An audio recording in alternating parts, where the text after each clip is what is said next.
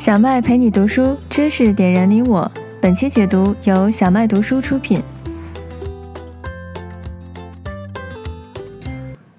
你好，我是小麦，欢迎收听今天我为大家解读的这本好书《The Barefoot Investor for Families》。我为它起的中文名叫做《白手起家的家庭版》。叫做家庭版呢，是因为小麦读书的第一本好书呢，呃，叫做《白手起家》。呃，这两本书的作者是同一位，叫做 Scott Pape 啊，斯科特。他呢已经被称为现是现在这个澳洲最重要也最中立的一位理财专家了哈。如果你还没有听过第一本书，强烈建议你去听一听啊。各位书友的呃反馈非常的棒哈。不过大家说那本书的内容很多，是一本需要听了很多遍的书。呃，那这本书今天我们解读的呢，这个家庭版的哈也是这个样子，内容非常的丰富哈。不过没关系，我们这个读书形式好处就是这个音频大家可以随便听啊，反复的听。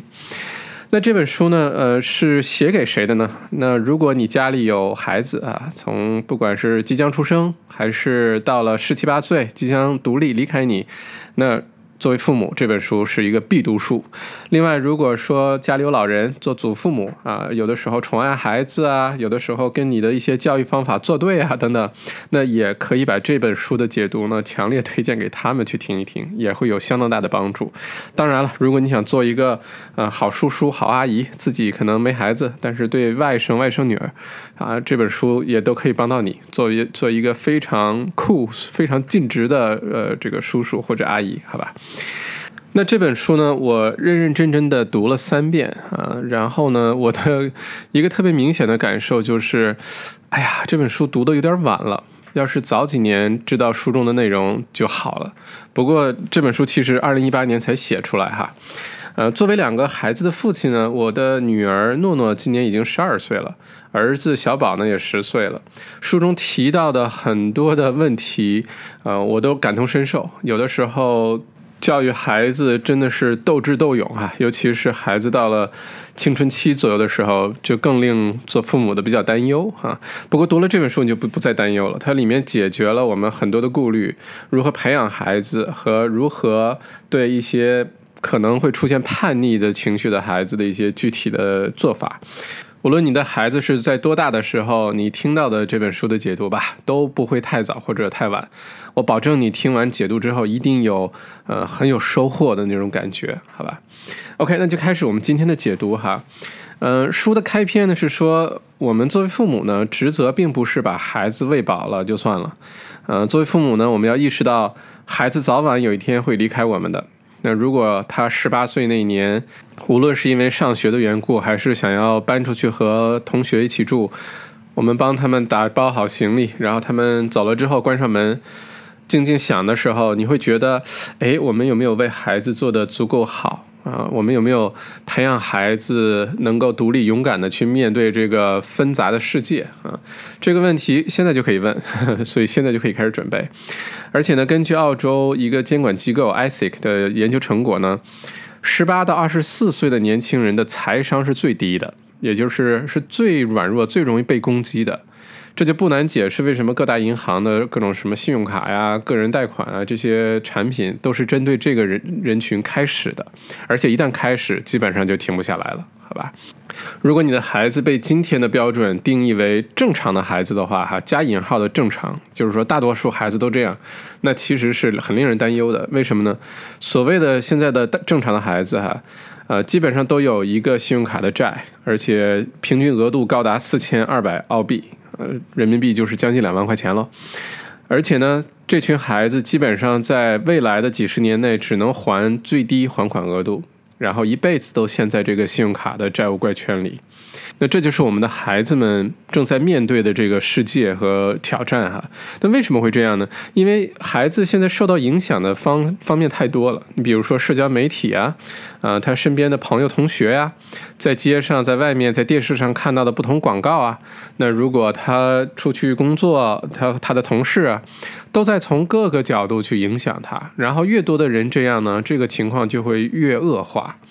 所以我们要做的呢是树立一个正确的理财观，然后从小呢就积极的去影响和培养孩子的这个正确的理财观，才有可能免疫，才有可能他们长大之后，呃，不陷到这个陷阱里面去，对吧？呃，大家没有发现，我们身边总是有那有有那种什么别人家的孩子是吧？别人家孩子总是比自己家的孩子优秀哈。为什么有的孩子成长起来真的是特别棒，嗯，又很独立，又很懂事，然后呢可以考奖学金，然后呢可以顺利的这个进入大学，呃，顺利的进入职场，然后心理也很健康，呃，关系处理的都很好。那为什么是这样呢？后来呢，有这个美国的一个大学的一个长期的跟踪调查哈，他发现呢，其实孩子长大之后真正的优秀啊。嗯，跟富有的家庭条件未必有很大关系，而且呢，跟您这个孩子是否去读了私校未必有很大关系啊，甚至呢，跟这个孩子在上学的时候的成绩是不是优异都可能关系没有那么大啊。作者在这里举了一个反例哈，是这个 Paris Hilton，就是希尔顿集团的那个继承人，那个那个女孩子 Paris，英中文翻译成什么派里斯希尔顿好像是。特别让人这个，如果是他的父母的话，那真的是头疼死了，对吧？天天各种幺蛾子，然后还拍不该拍的片儿，嗯。不过 anyway，这就是从一个角度证实了刚才的观点：是你家庭条件特别好，未必意味着你的成长、你的未来就一定是好的。嗯。最后这个调查得出结论是什么呢？是在所有影响孩子成长的因素当中，父母和家庭教育是最重要的原因，没有之一啊！我再重复一下这句话哈，是父母和家庭教育是最主要原因，没有之一啊。那如果说你读了这本书，或者听了小麦为你解读这本书之后呢，你会了解，很简单的，每周只用三分钟的时间，就可以培养出一位具有独立人格、财商丰富、信心十足的好孩子。好吗？如果你家里有超过一个的孩子，尤其是呃在澳洲哈，家里有两个孩子很正常，那其实更好，因为两个孩子呢可以互相的呃这个监督，互相的竞争，然后有一个更健康的成长机制，而不是互相攀比、互相吵闹。那作者在开篇的时候也分享了一个他的成长的故事啊，他觉得这个从他小的时候到现在。呃，教育的风格，家庭教育的风格一直在变。大家现在有没有听过有些词叫，比如说，呃，直升机呃管教，直升机管教 （helicopter parenting），意思是说啊，对孩子事事无巨细的管教啊，孩子去跟谁见了面，说了什么，每天上课什么内容，每一分钟都在哪儿，哇，事无巨细，这是一种管教风格。第二种呢，叫做 tiger momming 啊，就是我们说的虎妈。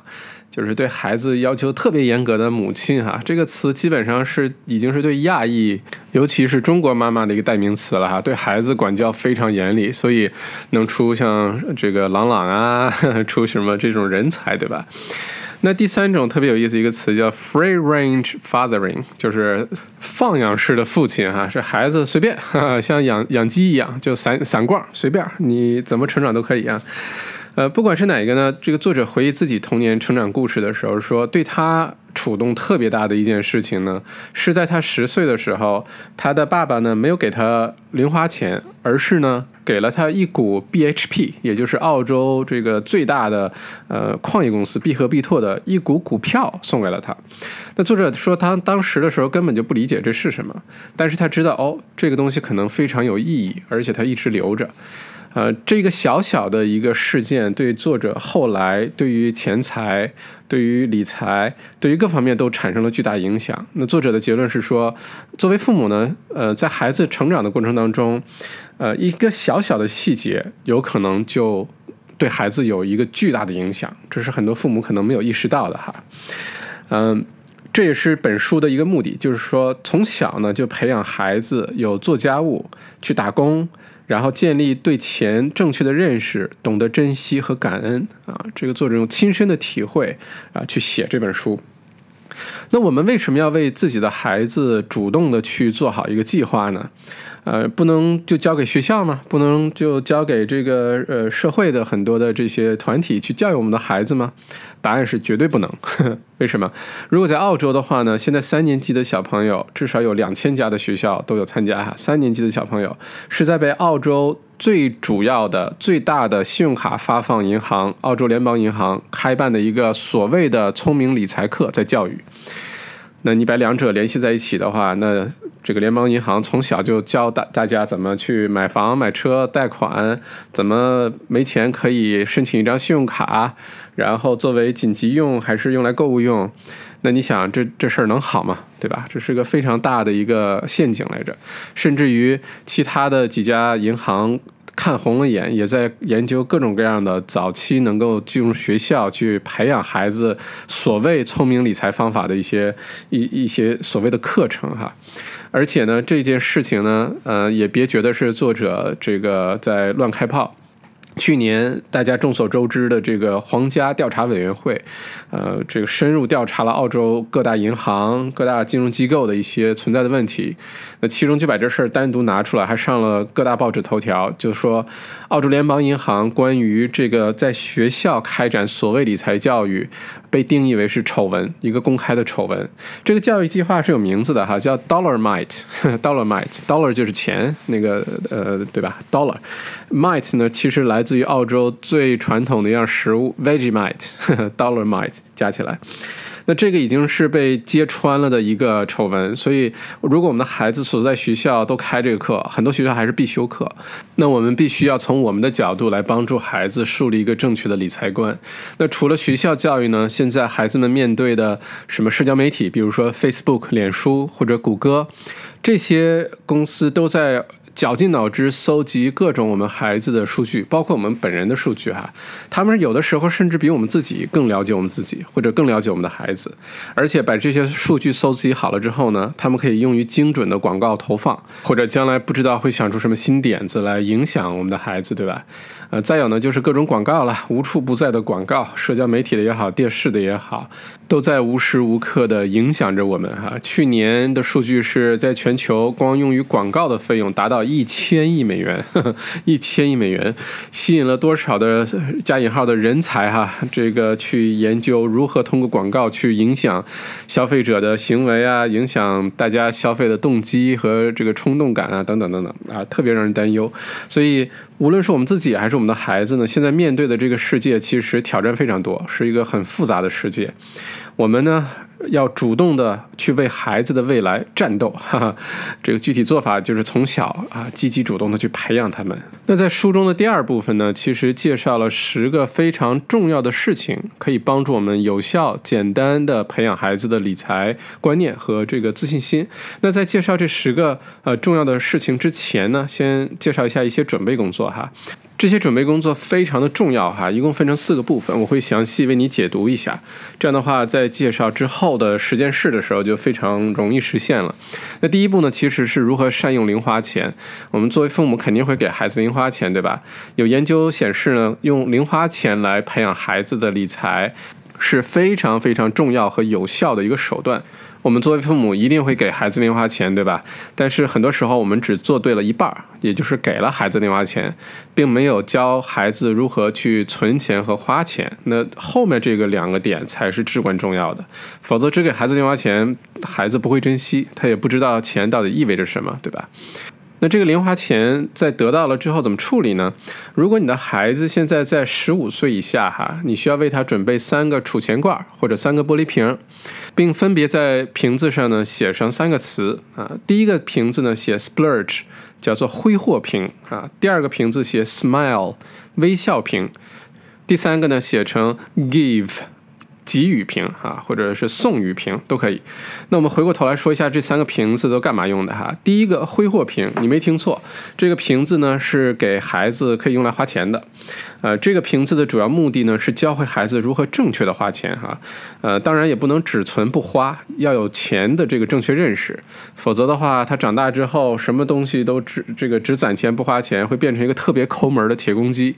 这个甚至会影响他将来的个人关系啊，找不到男朋友，找不。到女朋友，所以也不要光夸孩子说啊，呃，小宝真棒啊，这么多年一直攒钱不花钱，然后呃，光光存不花或者光存不投资，这也不是正确的理财观，对吧？所以教会孩子正确的花钱也很重要啊。呃，第二个瓶子叫做 Smile 微笑瓶。这个瓶子的主要目的呢，是教会孩子如何存钱啊。那有一项长期的研究，跟踪了一千位英国、加拿大和美国的孩子。最后，这个调查的结论呢是说，如果孩子在儿童时期缺乏自控能力的话，长大以后大概率有财务的问题。就是这个跟自律、跟自控有很重要的呃关联，所以这个瓶子微笑瓶教会了孩子如何存钱和自己控制自己那些乱冲动的欲望，对吧？呃，这个 smile 瓶为什么叫 smile 瓶呢？很简单，就是让孩子为了一个事情或者一个目标去存钱。这件事情或者这个小目标呢，只要让孩子一想起来，他会忍不住微笑，呃，这就对了，那就是一个微笑瓶哈。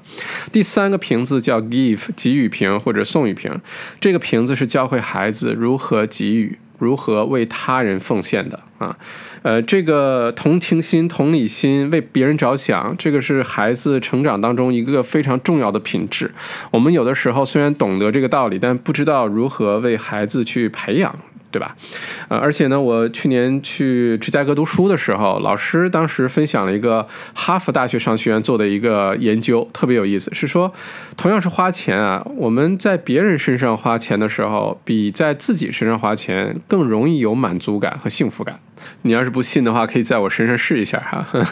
而且呢，这个圣经当中有一句话，大家可能都听过，叫做“施比受更有福”，就是说给予比接受有的时候更令人幸福。那这三个瓶子在使用起来有什么规则呢？啊，是有的。第一个规则呢是，每次你给孩子发薪水的时候，孩子都必须往三个瓶子里每一个都放一些，不能把所有的钱都放在一个里哈。一会儿我们会解释发薪水是什么意思。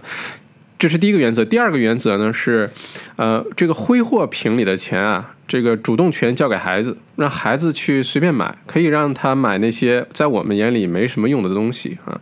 因为这个挥霍瓶的其中一个作用呢是鼓励孩子犯错误，意识到有的时候冲动的时候买的东西的确是用不上，你宁愿让他现在用六块钱去犯个错误，也不要让他将来用六万、六十万去犯一个更大的错误，对吧？那这是第二个原则，第三个原则呢是不要借助所谓的高科技呀，什么 A P P 呀，什么不要借助这些，我们自己亲力而为是最好的工具啊，让我们与孩子多一个相处的机会，去共同完成这个。啊，每次付人工、付付薪水也好，还是看着孩子把钱放到三个瓶子也好，我们都要亲力亲为，而且要实实在在的摆出三个瓶子来，不要在网上或者什么设置一个虚拟的，不要要让孩子开始对。金钱本身树立这个具体的概念，好吧？呃，那最后一个呢，就是说，如果说有孩子的压岁钱啊，或者是比较大的红包啊，这些都不是零花钱，对吧？那这个钱呢，就不要放在这三个瓶子里啊。我们可以给孩子，呃，在我们自己名下建一个在线的储蓄账户，然后把这些钱存在储蓄账户里。这三个瓶子只是用来装零花钱的啊，其他突然之间的大笔的这个钱都不要放在三个瓶子里，好吧？OK，那这是三个储钱罐的这个呃准备工作。那下个下面呢是让孩子呢每个星期要完成三个工作任务啊，也就是说让孩子从小就开始在家里打工啊。这三个工作任务的目的是什么呢？是树立孩子心中这个钱不是大风刮来的，呃，是要靠努力工作去获得的。啊，而且这三个工作呢要简单易行啊，所以每周三个工作就可以。这个工作任务是什么，孩子自己选。如果不知道的话呢，大人可以帮忙出主意，好吧？嗯，而且呢，这个一个必须坚持的原则是，孩子只有完成了商量好的工作，才能发薪水。也就是才能给他零花钱，啊，不能随随便便的就就给他零花钱，好吧？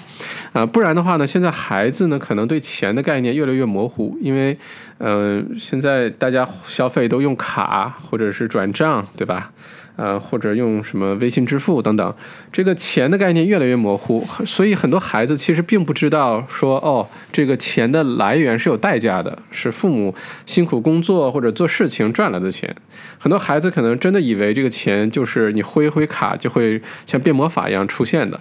所以如果说呃有三个呃真实的玻璃瓶放在那儿，然后孩子要通过具体的去做一件事情来获得回报，这个树立起来的这个钱和工作之间的关系，对孩子的意义非常大。嗯，那如果你的孩子是七岁以下的儿童的话，那有一些作者建议给你的一些可以做的工作哈，比如说啊，每个星期天整理一下自己的房间啊，或者第二个是帮忙倒垃圾。啊，第三个呢是如果家家里去超市买菜回来的话呢，可以让孩子帮忙把它归类放进冰箱里。那这是小孩子可以做的事情，对吧？那如果你的孩子八到十四岁的话呢？作者的建议的一些工作，比如说可以帮忙每个星期清理一下家里车中的垃圾，对吧？车里有的时候一些吃的东西啊、咖啡杯啊、饮料瓶啊、什么垃圾袋啊，可能很多垃圾，哎，每个星期可以让孩子清理一下。第二个呢，是可以每个星期把垃圾桶推出去，然后垃圾车清理完之后再把它拉回来。如果垃圾桶脏了，还可以去擦一擦、清理一下啊。那第三个呢，是可以帮忙家里清理一下后院啊，扫扫地啊，在家里吸吸尘啊，或者帮忙照顾宠物啊，啊都可以。那如果你的孩子已经十五岁以上的话，那就鼓励孩子自己去找一份工作来赚钱。啊，这个孩子如果不愿意的话，你就不再给他零花钱了。如果孩子愿意的话，找到工作，你还可以依然付给他零花钱啊。不过这个取决于你，这个详细我们之后会介绍到哈。那这是每个星期要完成的三个工作哈。那每个星期还有一件很重要很重要的事情呢，是三分钟亲子时间。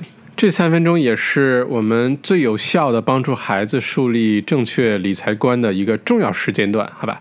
三分钟怎么用呢？第一分钟检查孩子本周工作完成的怎么样；第二分钟把钱付给孩子，而且最好是实实在在的钱，比如说硬币啊，一枚一枚的放在他的手里；第三分钟呢，让孩子自己把这个这个薪水啊分别放进三个玻璃瓶里，好吧？那每个月呢，作为家长呢，可以制作一张工作任务完成进度表啊，每个月做一张，把它打印出来贴在冰箱上。否则的话，刚才我们提到，孩子一方面对钱可能没什么概念啊，要让他看到；另外呢，要开始让他学会理解工作与获得之间是有一个强关联的，不是说可以伸手即来啊，不劳而获的，好吧？呃，这里重要的一个关键点呢，是要让孩子自己去进度表上打勾。让他获得这个完成一件事情的满足感和成就感啊。那也许你会问了，付多少薪水 给孩子比较合理呢？这里有个简单的原则，就是你的孩子几岁，每个星期就付几块钱给他。比如说，你的孩子如果六岁，那每个星期就付六块钱给他啊。七岁的时候，每星期付七块钱啊。也就是说，孩子每年生日的时候，其实是他涨薪水的那一天，他会很开心。但是呢，不光涨薪水，你要新的一年赋予他更多的责任，让他感觉到随着成长，他要承担更多的责任啊。这里呢，作者特别提出的是。男孩子、女孩子一律要平等啊，不能够偏袒。你可能觉得这不是很很正常吗？还真的不是啊。墨尔本大学对一万名儿童做了一次调研，就是最近这两年的调研，结果发现呢，在家务这个问题上，女孩子往往做的比男孩子多，而且呢，得到的零花钱比男孩子少。这也就不难解释为什么我们现在这个社会男女的收入失衡的问题了哈。从孩子就已经有这问题了，所以男女一定要平等，做的工作量要平等，获得的收入也要平等啊。呃，另外一个呢，就是你也许会问，是不是每一分零花钱从此以后都要跟一个工作相关联啊？答案是绝对是啊，以后不能再无缘无故的给孩子一分钱零花钱了。从现在就开始让他理解，想要得到零花钱，想要买东西没问题。通过工作来获取，好吧？呃，经常会被问到的问题，比如说，如果孩子生病了怎么办？啊，那这个答案是，孩子只有工作了才有收入。如果这个星期真的生病了，那就没有收入。不过没关系，你可以允许孩子下个星期多做一些工作，把这个钱再赚回来，没有问题的。那还有的问题说，哎。这个孩子在家里做家务不应该是免费的吗？不应该本来就应该这样吗？为什么我们还要付费给他，对吧？啊，这里呢有两个很重要的概念要区分开，一个呢叫做工作，就是我们给他布置的这些任务，对吧？另外一个呢叫做责任，叫 duties。一会儿我们会详细展开说，责任或者 duties 是不能收费的。是必须全家人都要免费去做的，那 jobs 这个工作那就是付费的，好吧？一会儿再展开解释哈。好的，那这就是每周三分钟的亲子时间，也就是我们给孩子发人工的时间。然后最后一个准备工作呢，是每个星期呢，全家人要坐下来一起吃一顿 money meal。就是金钱晚餐，什么意思呢？就是在吃晚餐的时候，我们要讨论一下跟钱有关的一些有趣的话题。这也可能是本书里最重要的一个点，就是大家一定要去做的一个点。为什么大家一起坐下来吃晚餐这么重要？哈，根据美国密歇根大学的一个研究报告呢，是说经常在家里陪孩子一起吃晚饭，是孩子学习成绩提高的第一要素。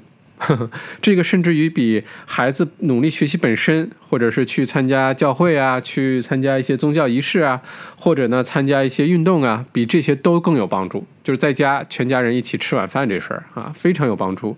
而且它好处很多之外呢，还能帮助孩子避免呃一些。让我们担忧的问题，比如说小小的年纪开始吸毒啊，开始抽烟呀，或者是嗯怀孕啊，这些特别让人担心的事情，对吧？而且培养孩子更加坚毅的性格，更加勇敢和自信，啊，因为在晚餐的时候，你可以跟孩子有效的沟通，陪他去聊天儿啊，呃，作者。在书中用了一个日本的这个例子哈，他的一个最好的朋友，从小一起长大的朋友，在日本呃工作结婚，然后他去日本呃参加他婚礼的时候，发现，在日本啊，小孩子对于进餐的这个时间的尊重态度是超过绝大多数其他国家的。后来他去做了一下研究，发现呢，日本在二战之后呢，因为整个国家遭受了巨大的经济打击。作为战败国呢，不管是男子的比例啊，还是各项这个基础经济的发展啊，都百废待兴。日本政府当时就做了一个决定，是说从孩子做起，培养孩子的呃这个集体荣誉感，而且呢，让孩子吃上健康营养的呃午餐，在学校的时候哈，是这个作为国家一个重要的事情来做出来的。所以作者观察到呢，在日本，孩子在学校吃午餐的时候是一个仪式来着。他们会穿上工作服，然后为其他的小朋友服务，大家一起吃饭。吃完饭之后呢，大家会一起来收拾所有的呃碗啊、盘子啊、筷子啊这些东西，中间都没有老师的帮忙，没有大人的帮忙。后来发现啊，这件事情虽然看上去很简单，但对于日本的战后的迅速腾飞起了非常至关重要的作用哈。呃，这个一个小小的一个吃饭的仪式呢，教会了孩子如何做好自己的本分，尤其在一个团体当中，而且大家做好本分的目的不是为了彰显个人有多优秀啊什么的，而是说，如果每一个人都能做好本分的话，这个团体就会很优秀。这种认知深入日本人的这个民族精神啊，我们现在都能感觉到，我们现在都能感觉到这种精神存在，有没有？之前有一种说法说，中国的孩子跟日本孩子的区别就是，中国的孩子一个人的时候是条龙，一群的时候就是一条虫。我们是希望孩子有这种集体的精神、团队的精神，对吧？那么，如何把这个呃荣誉进餐时间也介绍到我们的家里来呢？很简单，每个星期，呃，我们做一次这个金钱晚餐啊，money meal。你可以自己来定时间，是星期六也好，星期天也好。作者推荐是星期天的晚上这个晚餐啊，做这件事情。这个家庭的金钱晚餐呢，也有一些要求，比如说，第一个是大家都要有贡献，不管是呃准备菜、洗菜，还是做饭，还是洗碗，每一个人都要有贡献。而且这个贡献是不能算钱的啊，可以让孩子帮忙洗碗呀，可以让孩子帮忙洗菜呀，都可以。这个晚餐上呢，大家要聊天儿。聊天的内容呢，是让孩子更加了解自己的家庭或者父母曾经的一些经历，比如说，呃，孩子出生的时候发生了什么事情啊？呃，孩子小的时候做父母的有没有什么这个有趣的事情或者不太容易的事情啊？父母的第一份工作是什么呀？等等都可以聊，好吧？然后在这顿饭吃完的时候呢？是给孩子发薪水的时候，如果你吃饭前就发了，孩子可能就失去兴趣了，对吧？所以吃完饭的时候发薪水啊，三分钟的时间。这个事情呢，其实可以变成家里的一个常年的传统啊，长期的坚持。每个星期全家人坐在一起吃顿饭，讨论一下这个话题，给孩子发薪水，孩子对这件事情也会特别有兴趣。那在每个星期金钱晚餐的时候呢，需要注意的两个重要原则是什么？哈，第一个原则是晚餐从准备一开始到一直吃完饭，大家都洗完碗离开饭桌，坚决不允许任何的手机、电脑或者 iPad，没有任何的屏幕。就是人与人之间真实的沟通，好吧？呃，这是第一个原则。第二个原则呢，就是所有跟准备这个晚餐相关的呃工作呢，都不叫工作，都叫做责任，所以是不能算在付钱的那个工作里的啊。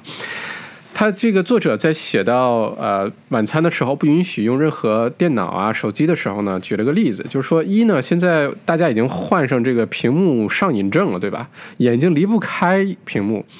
每天都花两三个小时的时间盯着手机啊、iPad 啊，尤其是孩子，这是个非常让人头疼的问题，对吧？那我们就从这个晚餐开始。如果孩子想要赚零花钱，那你就要来吃晚餐；想要吃晚餐，你就不能玩手机、玩 iPad。这么简单一个逻辑啊！而且书中也提到说，乔布斯就是发明 iPhone 和 iPad 那位，呃，是位伟大的企业家哈。但是他作为父亲的时候是很不一样的。呃，根据他的这个自传里面写呢，乔布斯在吃饭的时候是坚决不允许孩子用任何高科技产品的，甚至于吃饭以外的时间，他都限制孩子使用 iPad，用这些高科技产品，呃，不希望他们上瘾。我之前读过一篇文章，介绍的就是硅谷的这些高科技企业的，呃，不管是企业的管理层还是员工，都在主主动的管理自己孩子用这些高科技产品的时间。那我们作为父母也必须主动出击哈，不能任任任由孩子随意的去玩手机、玩 iPad，一定要限制，严格限制，好吗？那我们的准备工作就做得非常棒了哈。简单的总结一下，就是第一个是呃准备三个玻璃瓶或者三个储钱罐，然后教会孩子如何正确的分配他的零花钱。第二个准备工作呢是让孩子自己选三样在家里能帮得上忙的工作任务。啊，每个星期三个工作任务很简单。那第三个准备工作呢，就是给孩子发薪水啊，三分钟的亲子时间。那最后一个第四个准备工作就是每个星期全家人坐下来一起吃一顿 money meal 啊，金钱晚餐。而且在吃完晚餐之后呢，给孩子发薪水。那在准备工作做完之后呢，接下来的这十件重要的事情就变得比较简单执行了哈。为什么是十件重要的事情？因为呢，作者推荐了另外一本好书，叫做《The Power of Moments》，就是说在我们人生当中呢，有一些至关重要的时刻，对于塑造我们的性格，对于我们人生的影响非常重要。那这十件事就是这十个重要的时刻哈。而且话说回来，作为父母呢。经常我们会有一种内疚感，或者是一种负罪感，是觉得说，哎，我们有没有为孩子做的足够好呀？我们有没有像其他的父母那样那么对待孩子呀？其实大多数父母都会有这种想法哈，只是没说出来。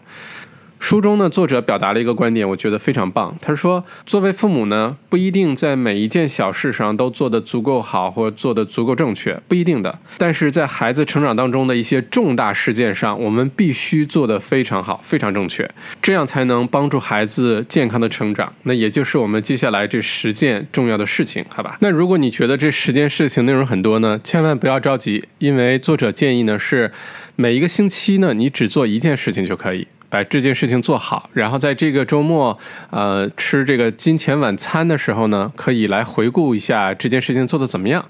换句话说，用十个星期，也就是两个多月的时间，就可以系统的为孩子培养财商，这样是不是很棒呢？嗯，那为了方便你将来每个星期执行的时候回来重新听那一周所需要做的事情呢，我会把这个十个星期十件事情的音频的时间点放在文稿区域，这样的话，你将来重新来听的时候，可以非常快的导到那个时间点，就听那个星期的就好了。好吗？那我们现在开始说第一件事情哈。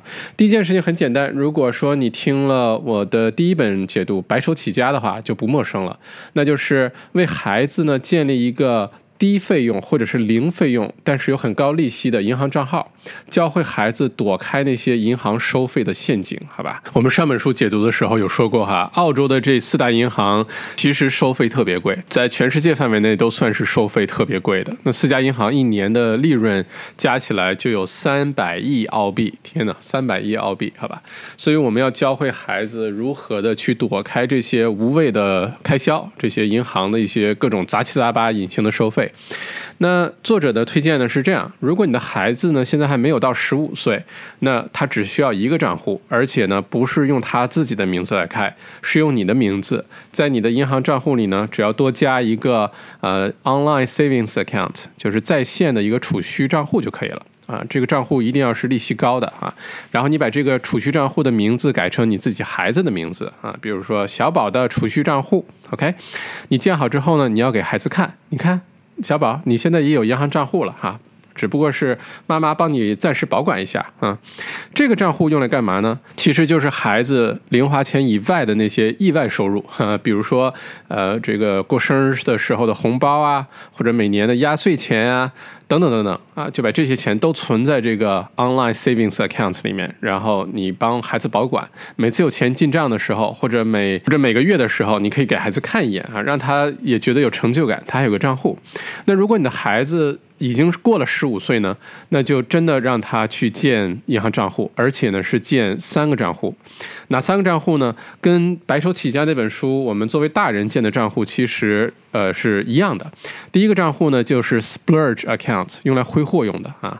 这个里面呢可以建一个 everyday transaction account，就是那种可能利息不高，但是用起来很方便的。那作者呢推荐了呃几家银行，除了之前推荐过的 ING 橙色的那个银行卡哈，我也开了一个，而且收到的时候还特开心。这个卡的最重要的作用呢是它没有任何的费用啊，而且。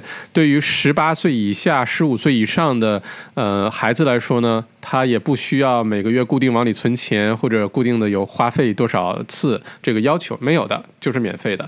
那除了 ING 呢，你也可以考虑 U Bank 或者 ME Bank、Me Bank 这三家银行都有类似的这种账户啊，是呃没有任何的手续费，而且 ING 的这个账户还有一个特别好的功能，是这个卡呢不能用来买酒。不能用去赌博，也不能买任何色情的东西啊！如果在这些店消费的话呢，这个卡会自动的，呃，就是刷不过去。听完之后，是不是想给你老公也来一张这张卡？OK，这是第一个账户啊，splurge account 挥霍账户。第二个账户呢，叫做 smile 账户，就是微笑账户。这个账户的属性呢，是要给他开一个呃这个高利息的存款账户 （online savings account）。每个星期不用往里存很多，比如说每个星期往里存二十块钱，那很有可能他在他高中毕业的时候，里面就会有个四千块钱了。那这笔钱孩子可以用来去海外旅行，可以用来去买一个自己喜欢的东西，都可以，对吧？第三个账户就是我们之前提到的 Mojo account，叫做魔法账户哈。对于大人来说呢，Mojo account 是做作为一个备用的一个账户，那对于孩子来说呢，它也是一个高利息的存款账户。魔法账户对于孩子最大的意义哈，是在他成呃成人的时候，帮他树立足够的自信，可以对信用卡坚决 say no 啊，不去申请信用卡，不觉得自己需要那种所谓的紧急时刻，所以需要申请一张信用卡。而且呢，在孩子开始独立生活的时候呢，他会突然发现很多东西比想象中的贵，比如说你想租房，是不是要交一个四个？星期的押金啊，或者是买一些家具啊，嗯，或者是买车啊等等，突然这个开销会变大。那如果他提早的就去存款的话，有一个魔法账户呢，那个时候就不会很被动了哈。呃，如果这个几个银行的选择，呃，你不太确定的话呢，其实有个好办法是让孩子自己去做一个研究，自己去 Google 一下，那选出最优惠的那个、最合适的那个账户。这样的话呢，孩子还有一种自己做决定的那种感觉。哈，这个很好。那这就是第一件事情，或者你是第一个星期的那个任务哈，是帮孩子建一个账户。嗯，第二件事情呢是买卖一样这个孩子自己的二手物品啊，有两个部分哦，买和卖啊。呃，这个任务的最重要的目的呢是帮助孩子建立金钱和购物之间的这个关系和意识。因为现在你看，孩子每天在社交媒体啊、电视啊、呃等等等等，会接触到大量的广告，无处不在。这些广告呢，只有一个目的，就是让孩子有消费的冲动。为了解决这个问题呢，我们是不太可能阻止孩子去看广告的，这是不太现实。我们可以做什么呢？可以陪孩子一起看广告，然后呢，你可以分析，哎，你看这个广告针对了什么人群啊？这个广告的目的是什么呀？使用了什么手段呀？啊，然后他有没有呃鼓励人去买一些我们其实不需要但是想要的东西啊？这样的话，我们可以帮助孩子培养自己独立的分析能力和判断能力，那也就是对这些广告就免疫了哈。我之前去读 MBA 的时候就有这种感觉，呃，学。市场学，哇，学了之后你就会发现，广告里的每一个细节，画面当中出现的每一个东西都有它的道理，然后是有多少人绞尽脑汁，花了多少心思，让你在短短的几秒、十几秒钟看了广告就有消费冲动。所以，嗯，这个事情很值得陪孩子去做哈，一起看广告，嗯，而且有的时候呢，孩子可能会问你一些问题，比如说，哎，爸爸，你一年赚多少钱呀？你千万不要立刻回答孩子哈，你说你一年赚几万、十几万、几十万、上百万，千万不要，因为在孩子的世界里呢，他每个星期才赚几块钱或者十几块钱，突然发现你赚那么多，他会心理失衡的。你真的如果回答这个问题，你也要把你这个生活当中的各项开销、家里的各种开销要说全，否则孩子会觉得很不公平。那正确的处理方法呢？是你问孩子为什么会问这个问题啊？有的时候是孩子好奇，有的时候是孩子班上的同学可能提起了这个话题，或者是在炫耀。那我们就可以根据具体的情况，呃，跟孩子来解释这个呃问题。啊，比如说不要攀比呀，比如说大人要面对的这个开销很大呀，小孩子面对的开销不多啊，所以赚的不一样啊，等等等等啊。但不要着急就回答你赚多少钱。而且做父母的话呢，经常会遇到一个问题，是孩子央求你去买一个没什么用的东西，对吧？那我们在回答的时候，有时候会说啊，这个东西太贵了，没什么用，我们买不起。这是一个谎言，对吗？我们不是买不起，是不想买。所以正确的回答呢，应该是，嗯，这个东西我不想花我的钱在上面啊。你如果实在想买的话，可以自己努力工作，赚了钱之后自己去买啊。这样的话。听上去有点冷酷无情哈，但是其实呢，可以有效的帮助孩子培养那种意识，就是说你想要什么可以，你要通过努力工作来赚钱，你自己赚的钱你想怎么花就怎么花，要培养这个意识。那我之前陪小宝还有诺诺玩那个有一个游戏哈，叫做《堡垒之夜》，对吧？Fortnite。我的天，这个游戏太耗钱了。那里面你想买什么皮肤啊，买一些什么跳舞的动作啊，一些什么声音啊，就要花钱，几十块、几十块的就很容易就充值就充进去了。那在小孩子的世界里啊，其实根本就没有概念，他不知道你充了这几十块、上百块钱，呃，是如何获得的。那这个事情，我觉得多了这个数就很简单了。你以后想充值，你想买一个漂亮的皮肤道具，可以。自己赚钱，用你自己赚的钱、攒的钱去买这个东西，那他会更加的珍惜，他也会理解哦，这个钱原来是有代价的啊。那理解了这个任务的目的之后呢，我们回到任务本身，很简单，你去让孩子回到房间里，花两分钟的时间，找到一个他曾经很喜欢，但是现在也许碰都不碰的一样玩具，或者是一本书，或者是任何东西都可以，好吧，把它拿出来，然后我们陪孩子呢一起把它卖掉。那中间呢涉及到几个细节很重要啊，第一个呢是我们要找出当时付了多少钱买的这个东西。啊，你要是找不到的话，可以去 Google 一下，现在买这个东西要多少钱？然后我们研究一下网上的广告，eBay 啊、Gumtree 啊，或者是国内的话，淘宝啊都可以。你找一下现在这个东西二手的话，大家在卖多少钱？然后呢，帮助孩子写广告词，然后帮助孩子把它卖掉。这个过程很重要哈，可以让孩子发现哦，原来一百块买的东西，我们玩了几天不玩了，现在可能只能卖十块、二十块。这样的话，孩子对钱就开始有这个意识了。一旦卖掉之后呢，我们用赚到的这个钱，虽然不多哈，可以让孩子呢去网上买一样他想要的东西，但买二手的，让他去做一些价格的比较和研究，然后研究一下哦，原来二手的东西可以比新的东西便宜这么多，好吧？理解一下物品的价值在哪里。这个小任务其实特别有意义啊！是每个孩子，我相信房间里都有那个曾经特别特别想要，然后花了好大力气说说服父母去买的东西，结果没几天就不用了。那就试着把它卖掉，卖掉这个任务本身，又可以帮助孩子树立对于金钱、对于物品价值的观念，那何乐而不为呢？那这是第二个任务。第三个任务呢，是让孩子学会做两道菜啊，让孩子为家里人做菜。那在准备这个菜的时候呢，孩子可以自己去选想学什么，只要这个东西满足几个条件，比如说便宜，然后好吃，还有营养就可以了啊。我们千万不要小看孩子做饭的能力哈。我的女儿诺诺，她几年前就可以自己。煎那个呃 pancake 做那个薄饼，而且做的很好吃。虽然可能不是很健康吧，但是她真的会做哦，而且做的很好。我们要相信孩子们，好吧？那这个小小任务呢，其实可以从零开始，就是说孩子先选想学什么，学完之后呢，呃，去超市一起买菜，一起采购，而且教会孩子在超市里呢很多有陷阱，对，比如说为什么超市故意把牛奶放在最后一排啊？是因为牛奶是绝大多数人都会去买的东西，然后你。想买牛奶，你就必须经过很多很多其他的商品，就有可能造成其他的消费，对吧？而且呢，可以教孩子如何比价格，每一百克的价格呃是多少？嗯，更重要的是告诉孩子为什么有的时候会故意买一些贵的东西，比如说呃买鸡蛋，如果是笼子里养的鸡，还是散罐养的鸡，或者是有机鸡蛋，那价格不一样。那有的时候我们反而会买更贵的，对吧？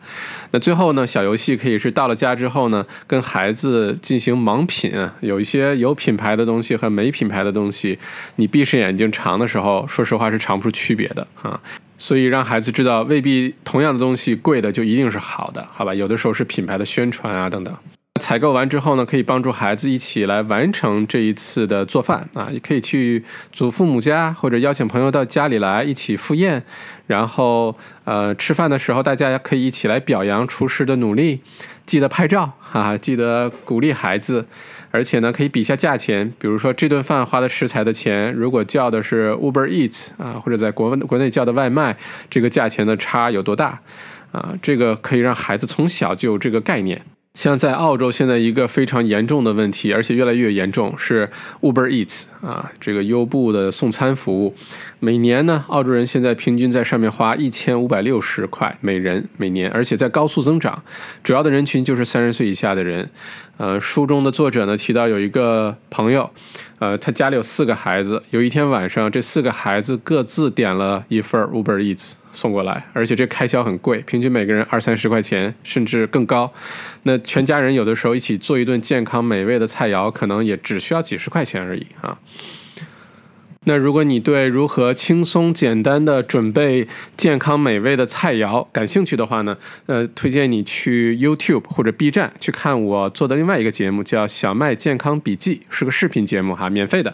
那我时不时的会把我研究的一些特别健康但是特别简单的一些菜谱放到上面去，分享给你。OK，那第四件事情呢，呃，是让孩子去当地的社区做志愿者。这么做的主要目的呢，是可以帮助孩子，呃，建立世界观，建立同理心，可以了解不同的人的不同的境遇啊，可以让孩子更快的成熟起来。而且书中也说，很多时候快乐并不来自于买一个什么东西哈，快乐经常来自于帮助其他人，免得孩子长大之后做被惯坏的一代，尤其像咱们国内。可能就逐步有这个问题啊，出现了很多巨婴。那巨婴的这个本质呢，其实就是小的时候缺乏同理心，缺乏这些必须的一些教育。那在具体做这个任务的时候，可以很简单，或者让孩子亲身的去，呃，养老院呀，所在社区里的一些慈善机构啊，做一些志愿者的工作，或者呢是把孩子，呃，这个给予瓶啊，give 那个瓶子里的零花钱呢，可以用来买一些东西，然后捐给一些很需要的人，都可以啊，让孩子自己来做这个选择。那书中呢，作者举了一个例子哈，在澳洲这样富庶的国家，每一年呢都有三百五十万澳洲人为食物。物担忧，为吃不饱担忧，你相信吗？澳洲一共才两千五百万人，好吧，而且这些人还不是那些我们以为的无家可归的人，这些人有的还都有工作，那这是一个隐形的一个实实在在存在的问题。呃，有一个慈善机构叫做 The Food Bank 啊，就是食物银行，呃，是一个慈善机构专门关注这个问题的，可以让孩子呃去 The Food Bank 打工。免费打工做志愿者，或者是买东西然后捐给这个 food bank，好吧？这个事情大家不要觉得意外哈，在西方国家，我们以为不存在的一些问题，可能都被我们忽视掉，但实实在在存在。我去年在美国读书的时候，呃，大学西北大学在美国也是很有名的大学，很多大学生是吃不饱的。然后学校就有一个活动是说，呃，你可以捐助食物，然后把它就默默地放在一个地方，然后吃不饱的人呢，可以这些学生自己去拿。这样的话也不会伤害他们的自尊，但是也不会让他们，呃，因为食物的问题着急。所以那时候我每个星期去去买菜的时候，都会多买一些呃食物啊，买一些罐头啊，买一些呃水果啊，然后放在那边啊。我们都可以从小事做起哈，为其他人做一些事情。那这是第四个，第五个事情呢，是可以帮助大人节省一百块钱的水电煤气账单啊，这个有意思。澳洲人啊是很懒惰的，他不爱比价钱。那有数据显示呢，每一年澳洲人为这个懒惰交的税达到一百一十六亿澳元啊，就是因为懒然后交的这个税。什么叫做懒惰税呢？就是说。大家其实，比如说水费、电费、煤气费，可以有更好的选择，更便宜的公司选择，而且都用起来一样的。但大家很少有人真的去比较，甚至有数据说，百分之五十的澳洲人坚定了想要为了更便宜的这些账单而换公司，但其中只有不到四分之一的人会真的采取行动去做。啊，那我们怎么办呢？可以教孩子，让孩子来帮忙做这件事情。哈，呃。有几个小任务可以教给孩子。第一个叫做省电游戏啊，就是说每年澳洲人可能都为电费啊付出了很多不必要的代价，付了很多不必要的电费账单。那我们通过做一个小游戏，就是说每天孩子可以帮忙在房间里找那些不用的灯关掉啊，空调没人在了关掉。如果夏天开了空调，把门窗关好。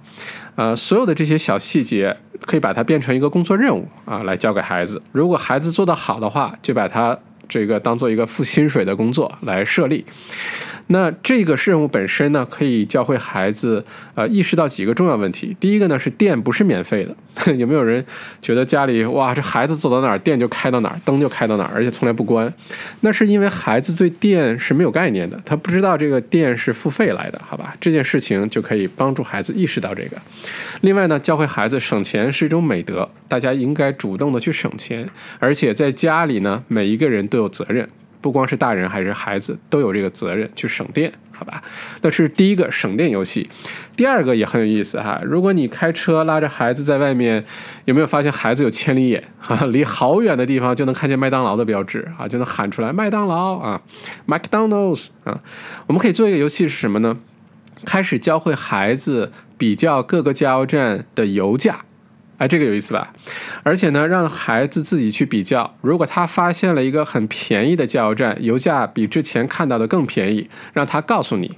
如果你选择了去这家加油站加油，那么你可以给孩子一个小奖励啊，或者把这个也变成一个工作任务都可以。那从此以后，孩子在街上就不再关注那些快餐店了，对吧？就开始关注这些跟数字有关的事情了，而且还能帮你省钱，何乐而不为呢？嗯。另外呢，就是如果孩子已经大一些了，可以教孩子如何上网做一些研究，帮家里选择一个煤气的公司啊，呃，水电的公司啊，呃，甚至汽车保险公司啊，然后从来省钱。那这里呢，这个作者也推荐了一个网站哈，不要光去 Google 哈，光去 Google 大多数是广告。那可以选用一个澳洲政府的一个官方的网站，叫做 EnergyMadeEasy.gov.au。我会把网站放在文稿区哈。结果这个网站澳洲只有不到百分之十的人知道哈，像是一个地下赌场一样哈。所以让孩子可以学会用这个网站去为家里做一些研究哈。那这是第五个任务，第六个任务呢是做出承诺，永远不用信用卡啊！孩子成年的时候永远不用信用卡。呃，在我们之前解读的那本《白手起家》的书里有介绍到，信用卡就是一个陷阱，一旦进去很难出来。而孩子从小受的教育就是信用卡，信用卡，信用卡，好吧？所以一定要教孩子信用卡。不要有，他不需要，他从小可以自己开始存款，建立魔法账户，为自己做准备，而且告诉孩子，所谓的什么有信用卡可以帮你建立你的信用记录啊、信用历史啊，这些都是胡说八道，没有这回事，是不需要信用卡的，一辈子都不需要信用卡。如果你自己有信用卡的话，可以当着孩子的面把信用卡放在搅拌机里把它打碎，或者用剪刀把它剪掉。让孩子形成一个非常明确的意识，不需要信用卡，好吧？这个小任务啊，对孩子将来可能意义非常深远啊，让他不会陷入这些信用卡宣传的这个陷阱里面去。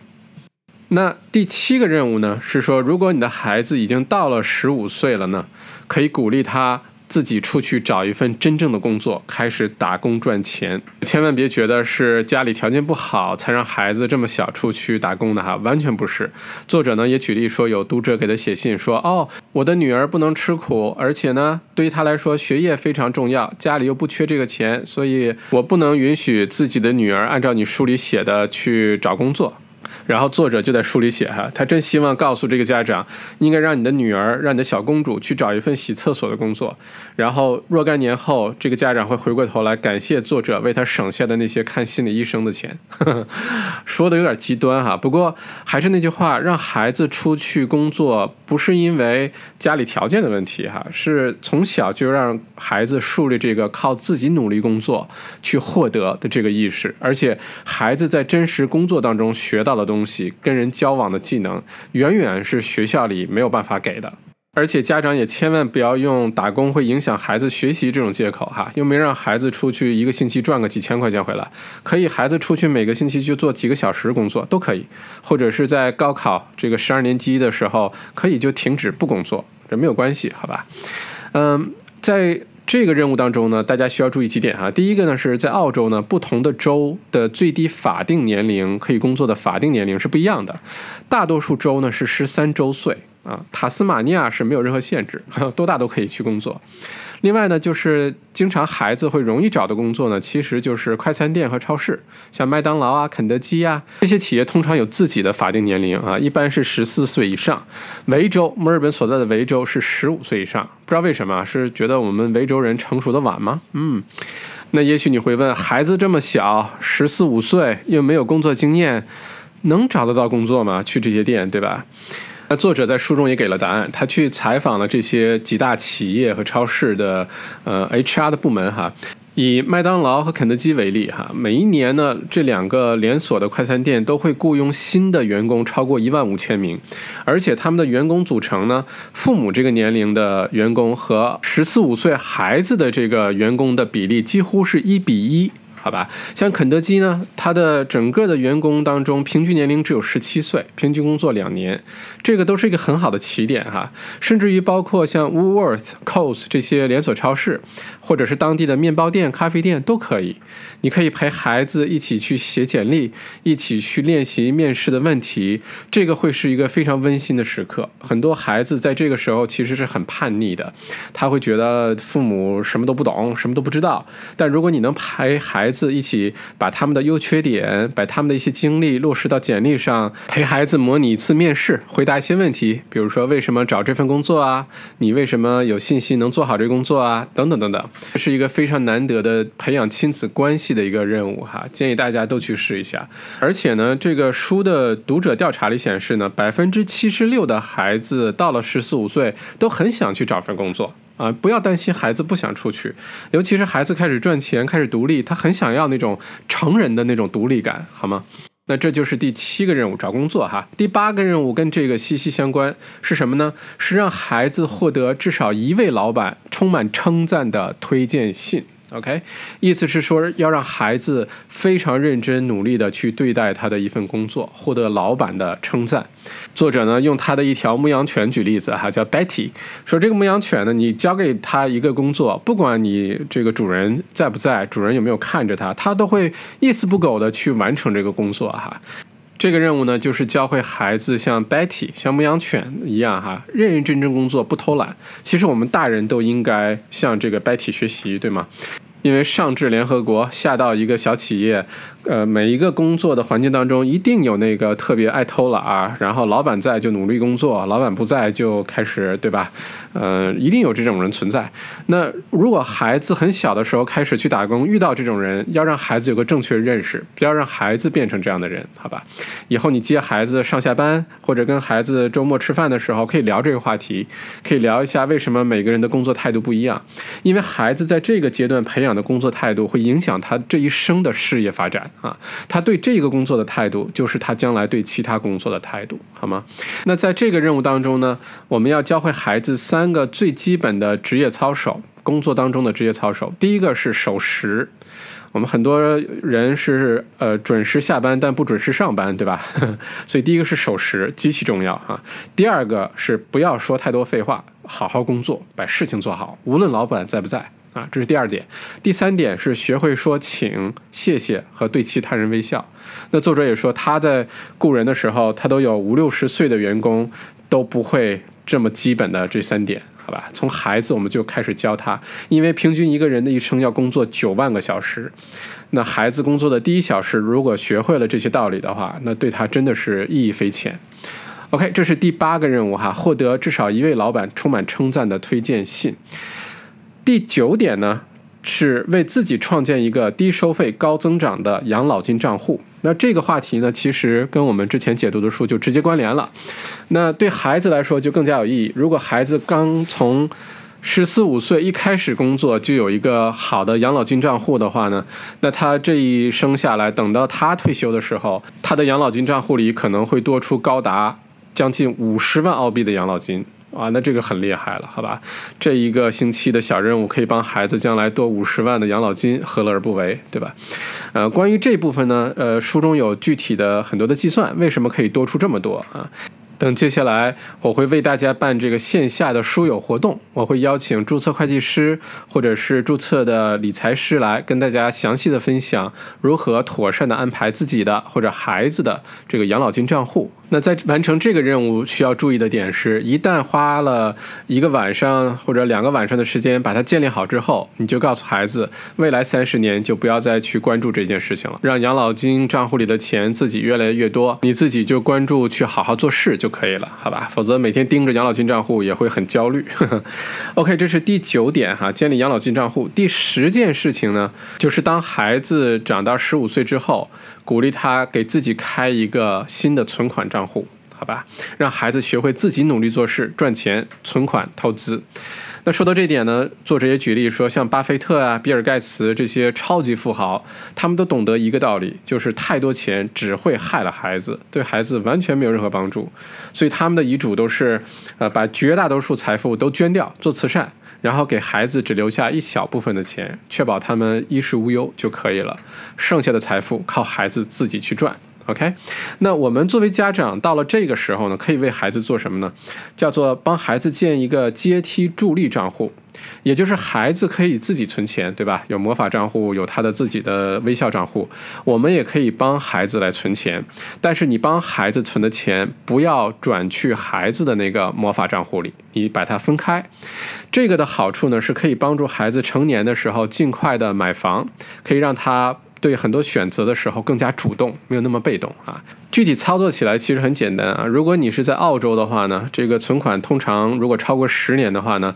作者推荐的一个理财产品呢，叫做 The Managed Share Fund，它是根据澳洲和国际的股市做的一个管理基金啊，它有可能名字叫做 Investment Bond，投资债券，其实它不是债券啊，是一种呃股票的管理基金。它的使用非常简单，不光是你自己或者是呃亲属或者是祖父母都可以往里存钱，然后呢，这个十年下来的话，它是没有税的，因为它自己产生的。税它会扣掉哈，你在取钱的时候是没有税的。作者也做了推荐了三个这样的 fund，我会放在文稿区里。那至于每个月往里存多少呢？可以根据自己的情况呃灵活的决定。他举了一个例子，如果你每个月往里存四百块钱的话，十五年后基本上可以拿到十三万免税的这个钱。那如果你孩子十五年以后长大的时候，你拿出一张十三万块钱的支票给他哦。那感觉应该蛮好的，对吧？孩子可以用来买房，可以去环游世界，或者是去做一些有意义的事情，而不是一毕业了就开始申请信用卡、申请个人贷款，对吧？那作者呢也说到了几个比较现实的问题哈，比如说孩子成年的时候需要买车。大学的学费或者这些年私校的学费应该如何妥善的去处理？那这里也有具体的解答哈。